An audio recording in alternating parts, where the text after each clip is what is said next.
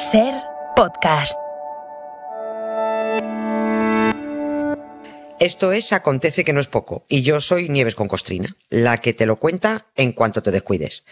Cada fecha esconde grandes historias minúsculas, o no. A veces guarda pequeñas historias con mayúscula. Aquí te dejo escuchando una.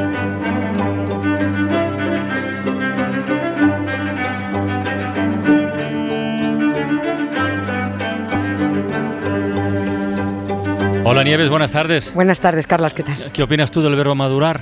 Esa conversación que nos ha surgido ahí con Mm, Mónica Carrillo y con Mara Torres Madurar, y con Cubells. Madurar depende, a, ¿no? A mí esto de madurar me sugiere que los jóvenes cada vez tenemos más años. La metáfora de la pera es chula, ¿eh? Por eso, que no es lo mismo la, la fruta madura que la fruta pocha. Efectivamente. O sea, Hombre, por eso. Sí, sí, no, está muy bien, está muy bien. Me ha gustado, me ha gustado. Bueno, eh, vamos a lo nuestro, ¿no? Sí. Venga. La historia. Eh.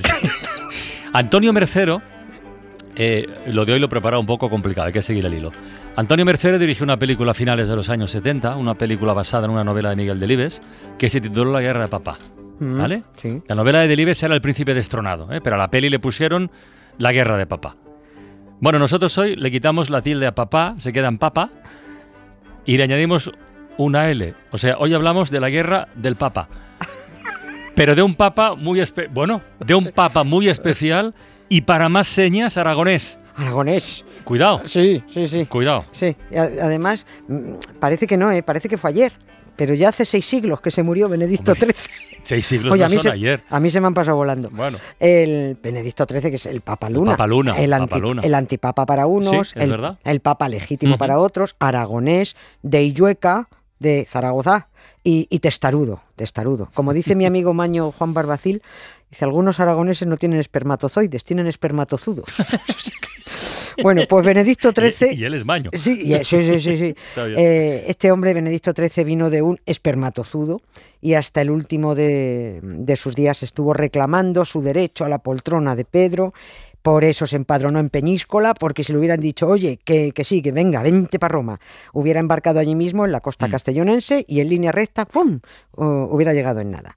Hablamos de aquella época en la que hubo hasta tres papas aguantazos por pillarle ¿Tres? Sí, tres, claro. Eh. Pero no pudo ser, no pudo ser.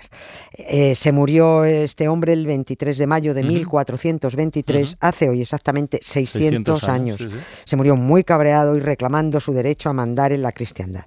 Se negaba a morirse hasta que no le devolvieran el papado. Por eso aguantó el tío hasta los 95 tacos. Para que nadie se líe, el número ordinal de este antipapa cabezón, el decimotercero de los benedictos, no cuenta en la historia del papado. Ah, ¿no? No, hubo otro, o hubo otro papa posterior que tomó el mismo nombre de Benedicto XIII precisamente para borrar la memoria del aragonés, del Ay, papa Luna. Aquí hay saña, ¿eh? Aquí los papas son lo peor. Ostras. Sí, sí. Lo de Papa Luna viene porque se llamaba Pedro Martínez de Luna. Igual que al jesuita que hay ahora lo llaman Papa Bergoglio, Sí. pues lo mismo era Papa Luna. Conste que este hombre, Benedicto XIII, fue un tipo importante, fue un tipo importantísimo, mucho. Los papas en aquellos siglos eh, XIV y XV eran señores de la guerra, eran tipos ávidos de poder. Mm. Su misión era política y territorial, ¿no? Y cuando perdían el cargo, pues, pues, se ponían de los nervios.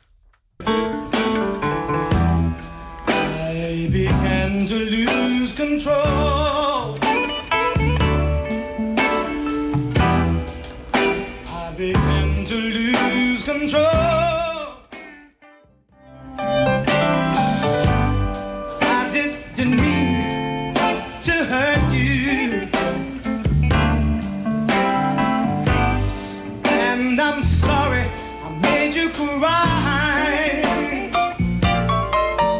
Yo me estoy intentando situar. eh, creo que estamos en la época del famoso cisma de Occidente. Claro. Si había un papa en Aviñón, el otro en Roma, pero había dos. Ah, Y, exacto. dice que se pelearon tres. Sí, sí. O sea, a ver si, a ver si contamos esto. eh, eh, si la cosa puede empeorar, empeora. Benedicto XIII fue uno de los papas embroncados. Ajá. en Roma y otro en Aviñón. Él era- del equipo de Aviñón. Vale. Él estaba en el equipo de Vale. Aviñón hasta que lo echaron. Por resumirlo mucho, para quien, bueno, a quien se le haya olvidado el bachillerato, fue la época en la que hubo dos papas mandando en paralelo. Mm. Cada vez que se moría uno de los dos papas, los cardenales de cada banda elegían otra vez al boss, con lo cual aquellos que no, no se acababa nunca, hasta que decidieron echar a los dos papas que había y elegir a uno nuevo. Pero como ninguno de los dos que echaron se quería ir, al final resulta que en vez de dos papas, Pues hubo tres. Finalmente aquel cisma mm, se arregló porque era muy malo para el negocio y a Benedicto XIII lo largaron y se refugió en En Peñíscola. Sí. porque la corona de Aragón mantuvo su obediencia a Benedicto XIII. El resto del mundo cristiano lo mandó a freír monas, pero en- en- con la corona de Aragón no. Hay un sucedido, probablemente falso, difundido por los detractores del Papa Luna, que dice que Vicente Ferrer, el que luego le pusieron el San delante, que estuvo ahí de árbitro en el cisma de Occidente intentando convencer a Benedicto XIII para que abandonara el papado de forma voluntaria, que al final se hartó eh, Vicente y le dijo, mira, eres una mula aragonesa, tu cabeza solo vale para que los niños jueguen a la pelota. Hombre, la frase, la frase no, está, Sí, sí. no está mal. Bueno, pues quédate, quédate, quédense ustedes con ¿Por esto porque fue una profecía. Ostras. Lo que queda por venir. El caso es que Benedicto XIII fue excomulgado, declarado hereje y dijo, ¿a, a dónde me voy? A Marina Doro o a A Peñíscola. Marina Doro que estaba en obras.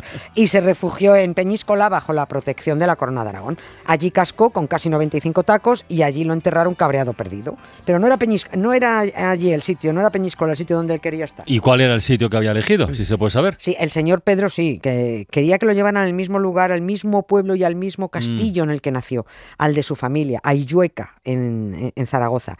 Y siete años después de su entierro en Peñíscola fue exhumado y trasladado a su pueblo en una procesión impresionante, donde lo recibieron muy bien y lo trataron mejor, hombre, porque lo instalaron en una magnífica capilla del castillo de su familia, en el punto más alto de la villa de Illueca. Pues no todo el mundo tiene un antipapa en el pueblo, Pues claro, no. está muy bien. No, ¿no? no.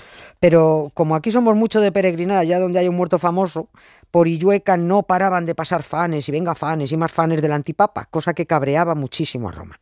Así que enviaron a un obispo con la orden de acabar con ese fenómeno fan, degradar los restos ¿Mm? y enterrarlos para que dejara de recibir peregrinos que lo trataban como si fuera un santo. Más o menos todo el mundo empezó a pasar del Papa Luna hasta que llegaron nuestros amigos eh, franceses y siguiendo esa fea costumbre que tenían de ir destrozando sepulcros de ¿Ah, las sí? sí, ¿Hacían eso? Todo, todo lo de las celebrities, Ostras. lo del el Cid, el Papa, los Reyes Católicos. Por si dentro había joyas, pues eh, los destrozaban, los abrían. Y sobre todo para fastidiar, también lo hacían para fastidiar. Pues también se fueron a por el Papa Luna y lo despeñaron desde el castillo de Iñueca. Literalmente lo defenestraron. Sí, sí, lo tiraron por la ventana. Lo que quedaba de Benedicto XIII lo tiraron todo por la ventana y acabó en el río Aranda. Qué lástima, de verdad. Menos mal que recuperaron la cabeza. El resto de los restos se perdió para los restos.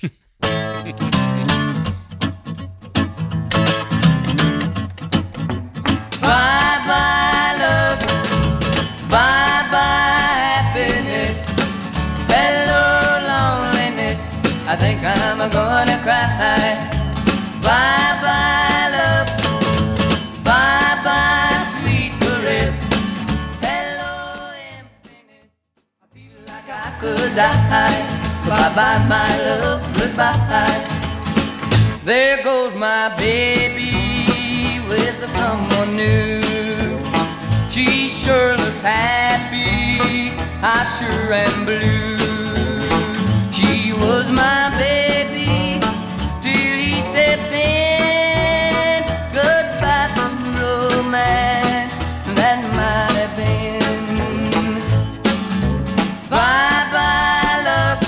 A ver, que no me olvido de lo de la profecía de, de Vicente Ferrer, ¿eh? Eso de que su cabeza solo serviría para... Bueno, dice, solo sirve para jugar a la pelota. pelota. Sí. Serviría en este caso, ¿no? Sí, sí.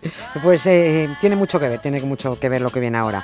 Ah, Porque ahora empieza el lío, un lío tremendo, con tres municipios reclamando ser los dueños de la cabeza de un antipapa.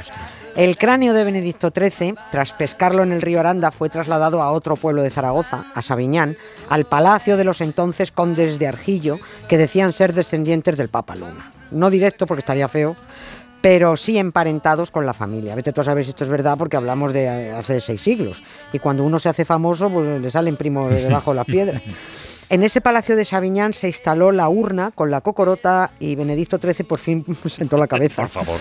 Hasta que esto, según relató en su momento un estudioso del Papa Luna, Juan Simó, durante la guerra civil el cráneo acabó en manos de unos individuos que estuvieron jugando con él hasta que un paisano lo rescató y lo devolvió a sus descendientes. O sea que sí, sirvió para jugar a la pelota como dijo Vicente Ferrer.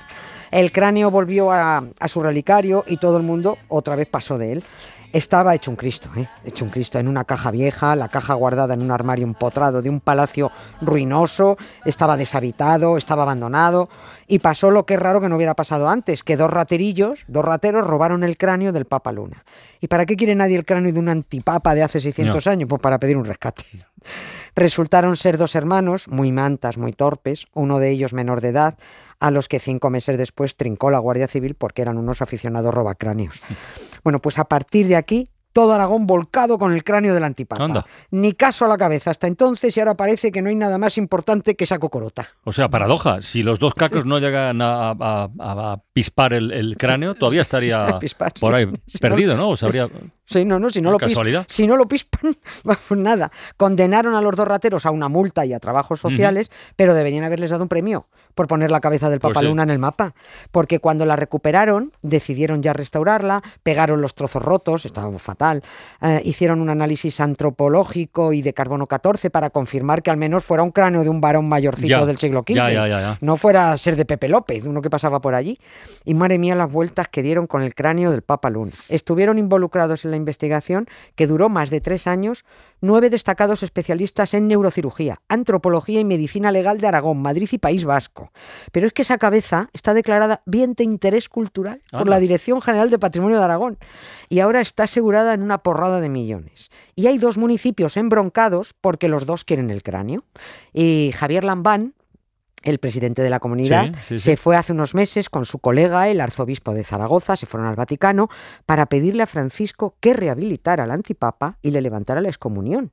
Que yo, no sé, ¿a qué viene este postureo con No. un antipapa de hace 600 A años? mí no me mires. No, no, a ti no te miro. Me gustaría mirarle a Lambán y decirle, a mí se me ocurren muchas mejores razones para pegarte un viaje a Roma con el arzobispo de Zaragoza a tratar algo con Francisco, porque Zaragoza está entre las provincias de España con más casos de colegios con presuntos casos de pederastas, según la lista del país. El- tienen mm, 13 en Zaragoza, tienen 6 en Huesca, solo superados por Madrid, que por supuesto porque Madrid siempre lo más. También en casos de pederasta. Así que nada, viva el vino. With your feet in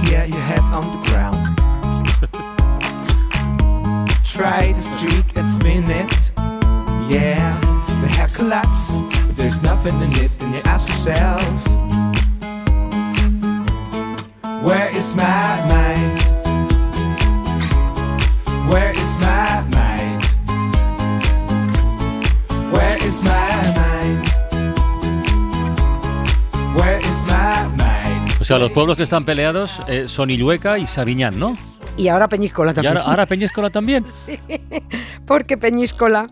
O sea, pero el- a ver, ¿el cráneo dónde está ahora el- mismo? el- a ver, el, el cráneo, después de De tirarse. Benedicto XIII, el que no está en la lista, pero se le conoce como Benedicto XIII. Sí, ¿Dónde está el cráneo? Que dicen que lo de mantenerse en sus 13 viene de él. ¿Ah, sí? Sí, lo de pues mira, mantener, eso tendría- lo de mantenerte en tus 13 viene de él porque es que no- no había quien le apeara. Bueno, Pues mira, después de tirarse este hombre Hmm. eh, 20 años, en la cocorota de este hombre, 20 años, guardada en una caja en los sótanos del Museo de Zaragoza, el Tribunal Superior de Justicia de Aragón ha sentenciado que el cráneo, esto es de hace unos meses, eh, de un año, el cráneo tiene que volver a Sabiñán, Ah. el pueblo de donde lo robaron y donde lo tenían abandonado y hecho polvo. bueno. Pero bueno, no veas, eh, Illueca tiene un cabreo del 13, porque dicen que él donde quería estar, que donde quería estar Benedicto XIII era en Illueca, y es verdad, así es. Si nació allí, Sí, ¿no? a- y- no, así lo pidió él, además lo pidió. Hmm. Y en medio está Peñíscola diciendo, pues yo también lo quiero porque por algo se murió aquí, quiero el cráneo.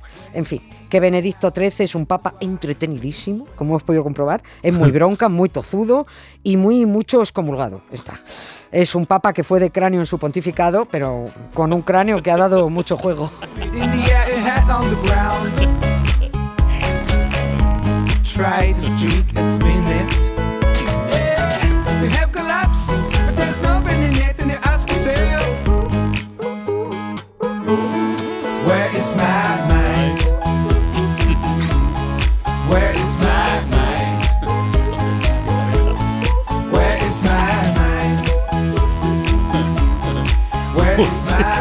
What is? Bueno, bueno, Nieves, mañana más. Un beso, Venga, gracias. Un beso muy grande, adiós.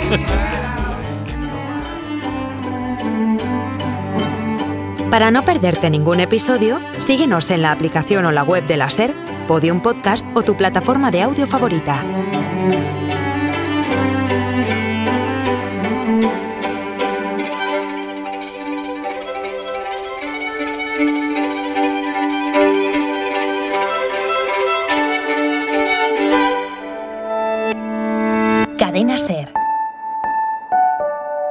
Radio.